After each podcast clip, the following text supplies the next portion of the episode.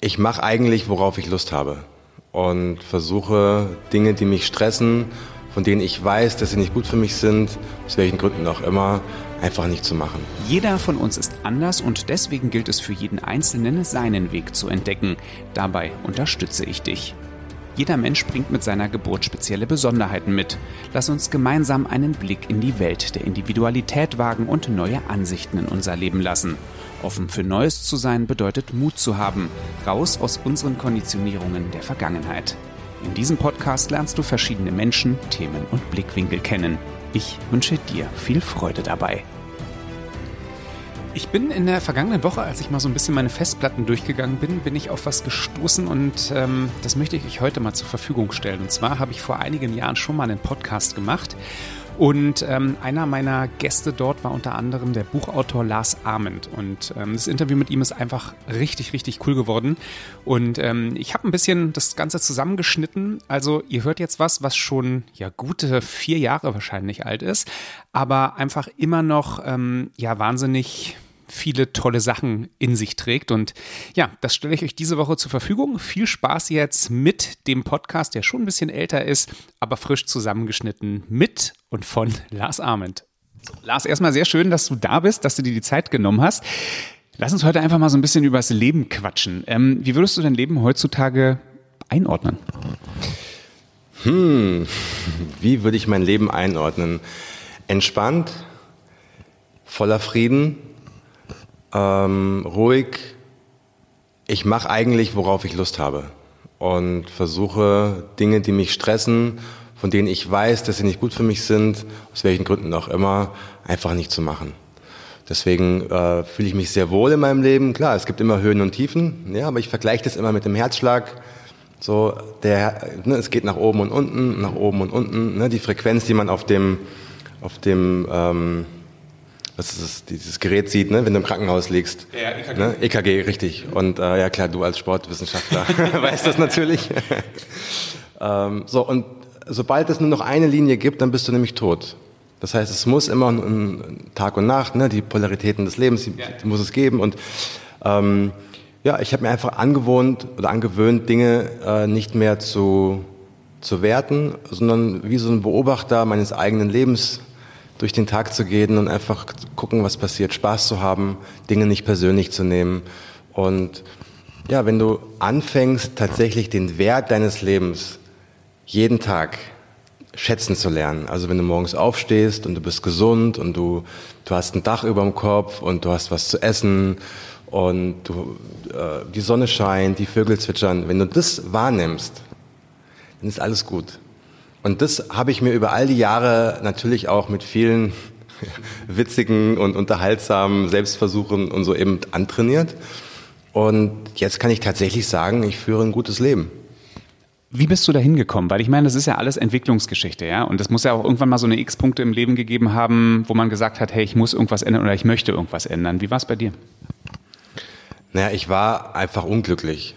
So. Ich war erfolgreich im Außen. Ne? Ich bin ja Schriftsteller schreibe Bücher, äh, auch nicht ganz unerfolgreich, wie man im Schwabenland sagen würde. Ja.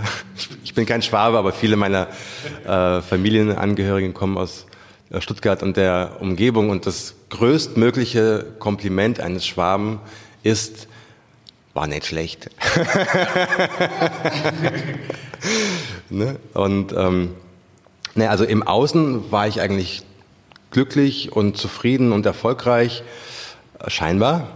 Ja, also so der Status und all das, was man eben sieht, war da. Aber ich habe gemerkt, irgendwie fehlt mir im Inneren was. Und da kam die Leere. Ne? So, je mehr im Außen da war, desto weniger wurde es im Innen.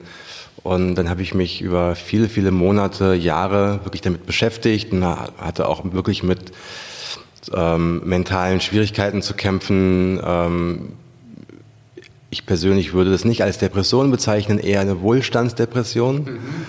Ja, also wenn es einem zu gut geht und wenn man so gefühlt alles hat, dann ja, dann fehlt die Reibung und die Spannung und die neue Energie. Und äh, dadurch, dass ich als Autor auch keinen normalen Job habe, also ich muss morgens nicht aufstehen, um zur Arbeit zu gehen, sondern ich muss mein ganzes Leben selbst organisieren. Das bedeutet natürlich auch, dass wenn ich morgens ausschlafen möchte, kann ich das machen. Ich muss niemanden fragen.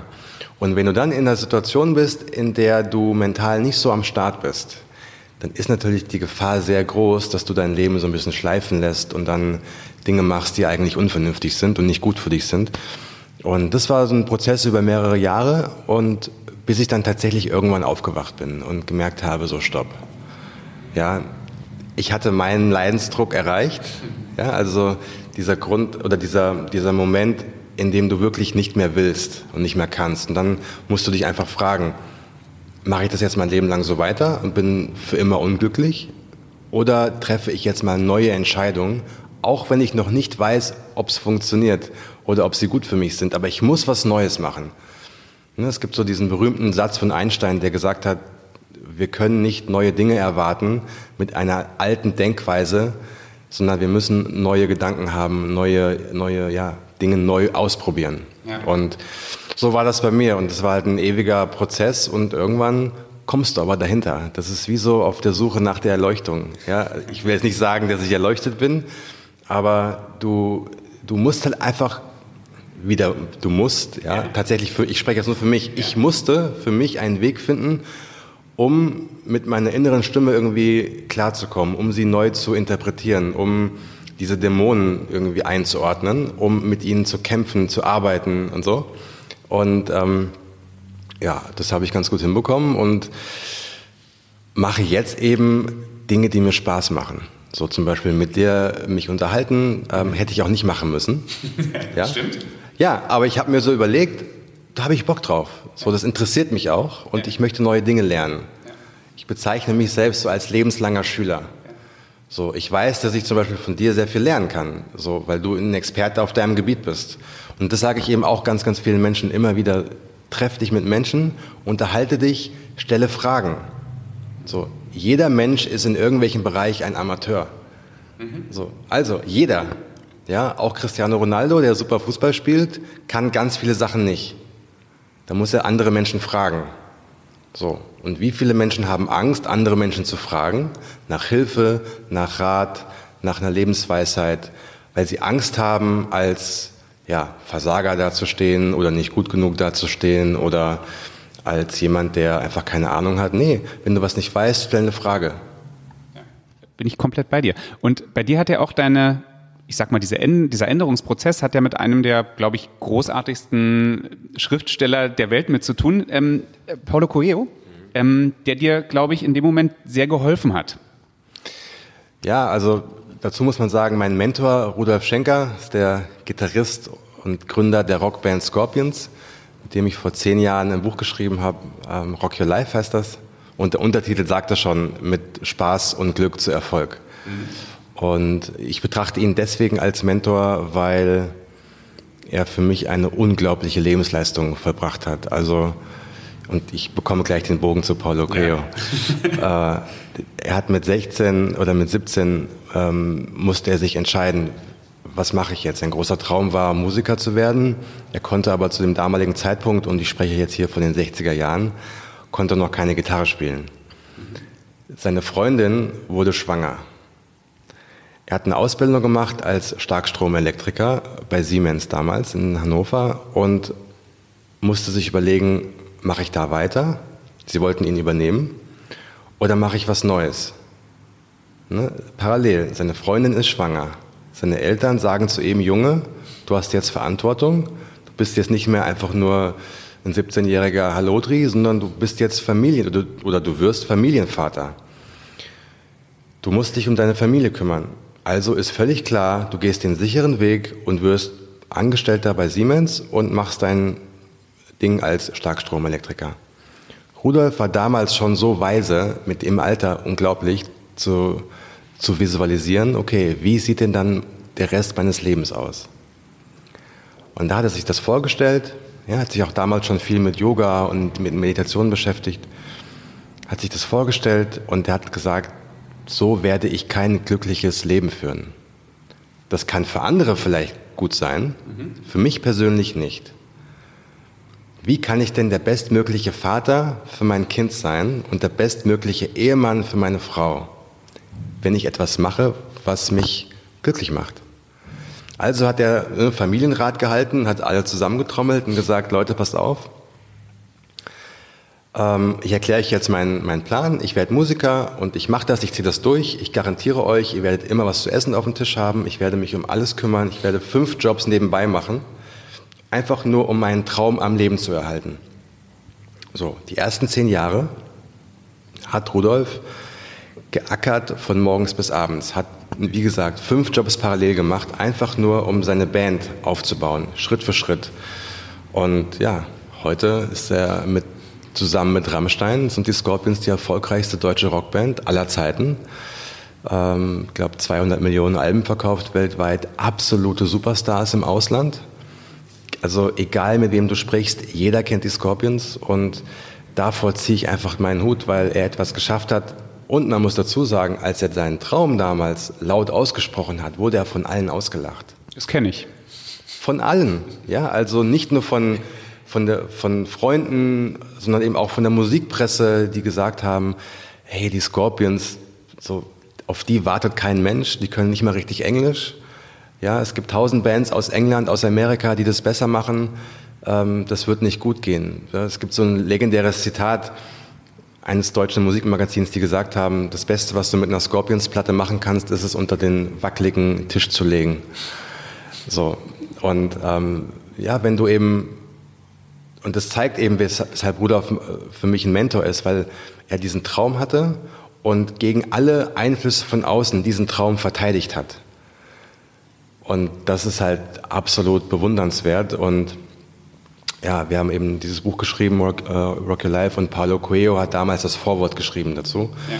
Und so kam eben der Kontakt zu Paulo Coelho zustande. Und dann, ja, vor einigen Jahren hat Rudolf ein Konzert gespielt in der Schweiz und hat gesagt, Lars, komm doch mal nach Genf und so, du, äh, das wird ganz gut und du musst kommen. Und ich war damals wirklich in so einer kleinen Krise und Rudolf hatte das so ein bisschen geahnt und hat mich mehr oder weniger so schon auch gezwungen, steig jetzt in den Flieger und komm jetzt, ja. Und, und naja, auf jeden Fall waren wir dann backstage und 10.000 Leute haben gewartet in der Halle und äh, Rudolf spielt sich so ein bisschen auf der Gitarre warm und auf einmal klopft es so an der Tür und dann sagt Rudolf, er wusste schon, wer es ist, ja, Lars, mach mal die Tür auf. Und ich stehe so vom Sofa auf und gehe so zur Tür und mach auf und dann steht da Paulo Coelho vor mir.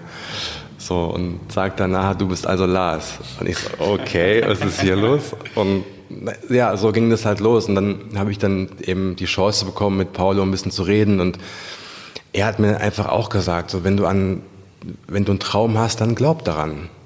Und hör nicht auf die anderen, höre auf niemanden, hör nur auf, auf das, was du wirklich willst, weil du hast in diesem Leben nur dieses eine Leben. Ja. Vergeude es nicht, indem du Dinge machst, um anderen zu gefallen um das Leben anderer Menschen zu leben. Und dann hat er mir eben auch erzählt, dass sein großes Werk, der Alchemist, am Anfang auch die gleichen Probleme hatte wie ganz viele andere Autoren. Es wurde abgelehnt, immer und immer wieder, es war kein Erfolg, hat sich nicht verkauft. Und dann eben kommt es darauf an, was machst du dann mit der Situation? Du bist unerfolgreich, hast du zwei Möglichkeiten. Entweder du beendest es und machst irgendwie was anderes, oder du sagst es alles klar ich bin noch nicht fertig. Das ist jetzt nicht das Ende. Ich bin nicht gescheitert. Ich nehme jetzt diese, diese Situation und mache daraus was Neues und probiere einen neuen Weg und gib eben nicht auf. Und daraus ist eben auch so mein Leitmotiv geworden, aufgeben ist keine Option. Es ist einfach keine Option, wenn du es wirklich willst. Und ja, dann bin ich halt zurück nach Berlin und habe mir dann einfach tausend Gedanken gemacht und habe dann weitergemacht. Weiter, weiter, weiter.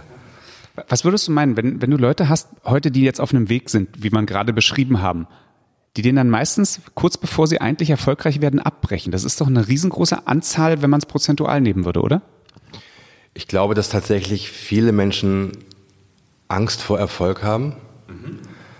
Das bedeutet nämlich, dass du auf einmal sichtbar wirst, dass du nicht mehr in deinem eigenen kleinen Kämmerlein werkelst, sondern dass du auch durch deine Reichweite, die du bekommst, dass du dich angreifbar machst. Weil natürlich werden Menschen kommen, die das, was du tust, kritisierst, äh, kritisieren, die das nicht gut finden. Und davor haben viele Angst.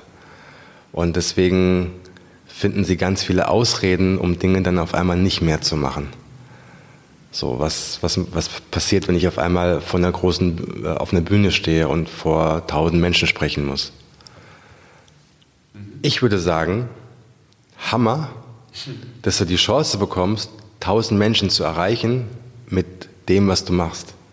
Es gibt ganz viele, die sagen, das ist der größte Albtraum für mich, weil die Stimme in ihren Köpfen noch so mächtig ist, die zu ihnen spricht. Die könnten dich auslachen, du könntest versagen, die könnten irgendwas machen, das dich aus dem Konzept bringt, du könntest einen Blackout haben. Ganz viele Gründe, um diese Chance nicht wahrzunehmen. Und ich sage halt, nutze jede Chance, die es gibt. Und wenn du auf der Bühne stehst vor 10.000 Menschen und du nicht weißt, was du sagen sollst, dann sag es. Mach es zum Thema. Nimm deine Schwächen, pack sie auf den Tisch. Was passiert dann? Von den 10.000 Menschen können sich 9.995 sofort mit dir identifizieren. Weil sie nämlich da sitzen und denken, oh verdammt, ich würde mich niemals trauen, da oben auf die Bühne zu gehen. So, mach deine Schwächen öffentlich, pack sie raus und dann kann sie nämlich kein Mensch mehr gegen dich verwenden. Und deswegen, was soll dir passieren? Was soll dir passieren? Es ist, du hast doch nur dieses, eines, dieses eine Leben. Du bist jetzt, wenn du jetzt 20, 25, 30, selbst wenn du 50 bist, kannst du sagen, oh, oh Gott, ich bin 50 Jahre alt, ich habe schon die Hälfte meines Lebens hinter mir. Oder du kannst sagen, naja, wenn es gut läuft, habe ich noch 30 geile Sommer. Hey, was du in 30 geilen Sommern alles machen kannst. Un unfassbar. Was du morgen früh machen kannst. Ja. Unglaublich. Ja. Und nicht so viel Angst haben vor den ganzen Was wäre wenn Geschichten, sondern Dinge einfach ausprobieren. Du wirst nämlich feststellen, dass diese ganzen Grübeleien und diese ganzen Horrorszenarien nie eintreten. Ja. Und du dir viel mehr Gedanken selber über diesen Wahnsinn machst, als alle anderen, die um dich rum sind. Genau, weil die Menschen machen sich nämlich alle Gedanken um ihr eigenes Leben und du bist denen im Zweifel völlig egal. Du sitzt in der U-Bahn und denkst dir, ich könnte jetzt den netten Typen da drüben ansprechen oder die süße Frau ansprechen. Ich mach's aber nicht, weil um uns herum 20 Leute sitzen, die uns beobachten würden. Was würden die halten davon? Ich könnte irgendwie mich lächerlich machen. Die Wahrheit ist, mach es. Es wird nämlich keinen interessieren, weil jeder ist mit sich selbst beschäftigt. Spannend, dass du es gerade sagst. Ich war letzte Woche in den USA und äh, bei meinem Cousin und der erzählte mir, du pass auf, mir ist letztens in New York ist mir eine Geschichte passiert. Ich habe mich in die U-Bahn gesetzt und dann kommt wirklich jemand rein, ist splitterfasernackt, setzt sich neben mich und der meinte, die Leute haben so ungefähr gefühlt zwei Minuten geguckt und danach war es völlig scheißegal, weil es hat keine Sau mehr interessiert. Absolut. Und da kann man tatsächlich New York ein bisschen mit Berlin vergleichen. So, hier gibt es so viele positiv verrückte Menschen, die einfach, die einfach ihr Ding machen. Und das ist denen völlig egal. Und das kannst du auch in so Städten machen wie New York und Berlin. Ich muss zugeben, wenn du jetzt in Freiburg bist, ist es mit Sicherheit anders, ja. Aber auch da muss man einfach sagen, wer lebt denn dein Leben? Sind das die Leute, die dich in der U-Bahn irgendwie vielleicht für eine Sekunde angucken? Oder bist du das? Ja. Was ist denn wichtig, dass du abends in den Spiegel schaust und sagst, ey, ich hatte einen guten Tag. Ich war ich selbst. Ich habe mein authentisches Ich gelebt. Oder habe ich mein Leben damit verbracht, es den anderen irgendwie recht zu machen, so in, in der grauen Masse zu verschwinden? Nee, macht doch keinen Spaß. Also im Endeffekt unterhalten wir uns ja auch über das Thema Komfortzone. So jeder hat so seine Komfortzone und es tut halt immer alles, was ich nicht gewohnt bin, tut mir halt irgendwie weder rauszukommen. Aber Fakt ist ja am Ende, je öfter du was machst und da ist auch wieder so ein Thema Auftritt vor Leuten, ob es nun tausend sind oder einer, ist am Ende ja auch völlig egal. Je öfter du das machst, umso sicherer wirst du ja auch. Absolut. Es macht keinen Unterschied. Und Deswegen, wenn du Angst hast, Menschen anzusprechen äh, auf der Straße, dann warum hast du denn Angst? Weil du, du hast Angst vor Ablehnung. Mhm. Du hast Angst, ein Nein zu hören. Du hast Angst davor, kritisiert zu werden, ausgelacht zu werden. Das heißt, das Problem ist nicht das Ansprechen, sondern deine Erwartungshaltung. Du gehst in die Situation rein, weil du dir etwas erhoffst. Mhm. So, und jetzt, wenn du deine Perspektive aber wechselst und sagst, ich möchte gar nicht die Telefonnummer oder ich möchte gar nicht ein Ja haben, hören, sondern ich möchte eine gute Zeit haben. Ich möchte vielleicht ein Kompliment verteilen. Ich möchte diese zwei Minuten, die ich, die ich habe, nutzen, um gute Energie zu versprühen. Dann kann ich nämlich gar nicht verlieren, weil du nämlich nichts erhoffst. Mhm. So, du hast deine, deine Erwartungen gegen Dankbarkeit getauscht. Dankbarkeit, diese Chance zu haben. So. Und dann, wenn du nämlich entspannt bist und sagst, hey, ich habe dich hier gerade gesehen, ich muss fünf Minuten auf den Bus warten. Ich habe auch gesehen, dass du da vielleicht gerade einfach stehst und ähm, dich langweilst. Mein Name ist Lars, wollen wir uns fünf Minuten unterhalten? Dann sagt der oder diejenige vielleicht, hey, mein Name ist Sandra, interessant, sowas ist mir noch nie, noch nie passiert. Wo fährst du hin? Ja, ich fahre nach, nach Telto. Ah, okay, ich bin auf der halben Strecke, da können wir ja im Bus gleich noch ein bisschen weiter quatschen. So. Das heißt, du hast keine Erwartung. Du, du sprichst deine Gedanken einfach laut aus. Hättest du jetzt gesagt, ähm, Entschuldigung, ähm, ich finde dich irgendwie voll süß, kannst du mir deine Nummer geben? Verstehst du? Äh, nee. ja, ich, immer wieder spannend. Also, äh, wenn du an deine Zukunft denkst, äh, wovor hast du am meisten Angst, wenn du überhaupt noch Angst hast? Ich habe Angst oder ich hätte Angst vor dem Augenblick, an dem ich mir eingestehen müsste, dass ich nicht mein Leben gelebt habe. Das war für mich auch tatsächlich immer die, die, die größtmögliche Angst. Also nicht, es ist nicht die Angst zu scheitern oder etwas nicht gut zu machen, sondern die Angst, irgendwann mit 90, 95 im Sterbebett zu liegen und sich selbst eingestehen zu müssen, ich hatte damals die Chance, etwas zu machen und habe es nicht getan. Und ich habe, wenn ich ehrlich bin, dieses Leben mehr oder weniger nicht genutzt. Und wenn wir uns wenn wir darüber nachdenken, wie kostbar dieses Leben ist, also wie, was es, was es für eine, ja, ein, ein Zufall ist, überhaupt geboren zu werden. Also die mathematische Wahrscheinlichkeit ist so gering, dass wir als Menschen zu dieser Zeit geboren werden. Und wir glauben aber, das ist selbstverständlich. So, und deswegen jeden Tag nutzen, immer wieder. Du musst nicht das Beste erreichen. Du musst auch deine ganzen Träume nicht, nicht erreichen. Du musst, wieder das Wort, du musst, ja. Du könntest dir überlegen, ja, ja ähm, den Weg, um deine Träume zu erreichen, zu genießen, weil darauf kommt es an. Es kommt nicht darauf an, das wirklich zu erreichen, sondern jeden Tag dein Bestes zu geben. Ja. Das reicht schon. Und das ist ja auch bei jedem Menschen was anderes. Dein Bestes ist was anderes als mein Bestes. Du bist manchmal in einer Situation, in der du nicht im Besitz deiner ganzen Kraft äh, bist. Aber dann kannst du trotzdem einen Schritt nach vorne gehen. Das heißt, sich ein Bewusstsein dafür aufzubauen, dass das Leben einfach unfassbar wertvoll ist. Dass Lebenszeit das kostbarste Gut ist, was du jemals haben wirst. Geld kannst du neu verdienen. Lebenszeit, wenn sie weg ist, ist sie weg. Das heißt, immer wieder sich daran ähm, ja, aufrichten, zu sagen, hey, heute, gestern hat es nicht funktioniert, ich versuche es heute nochmal. Und wenn es heute nicht funktioniert, versuche ich es morgen. Und wenn du halt ne, mit 95 oder irgendwann äh, auf deinem Sterbebett liegst und sagen kannst, ich habe mein Bestes gegeben, unabhängig vom Ausgang. Ich glaube, dann hast du so einen Zustand von Seelenfrieden erreicht und dann kannst du auch gut loslassen und sagen, jetzt kann ich, jetzt kann ich sterben, es war okay. Ich stelle ja mal die These auf, dass, dass viele ältere Leute, ähm, die so grimmig sind und eigentlich scheiße drauf, dass die genau in dieser Situation sind, dass sie sagen, sie haben in ihrem Leben echt einfach viel verpasst und nicht gemacht. Ja, absolut. Ich habe mal ein Buch geschrieben mit dem Professor Sven, Professor Dr. Sven Gottschling, der ist ähm, Palliativarzt im Uniklinikum des Saarlandes, Chefarzt. Mhm. Und der betreut eben ganz viele sterbenskranke Menschen. Und der sagt auch, das ist super interessant, er begleitet dann auch Menschen in den Tod, ist dann in den letzten Minuten auch bei ihnen und sieht wirklich, wie Menschen sterben. Und sagt, Menschen sterben so, wie sie gelebt haben. Das heißt, wenn jemand sein ganzes Leben lang gekämpft hat, mit sich nicht im Reinen war, der gehadert hat, der zornig war, der verärgert war, der auf die Welt geschimpft hat, genauso stirbt er auch also der lässt es nicht zu, der will kämpfen und der will ne, diesen, diesen Kampf irgendwie noch ausführen und ähm, hat dann letztlich auch keinen schönen Tod. Und ja. Menschen, die ihr Leben wirklich gelebt haben, die im Reinen mit sich sind, die können dann auch entspannter sterben. Mhm.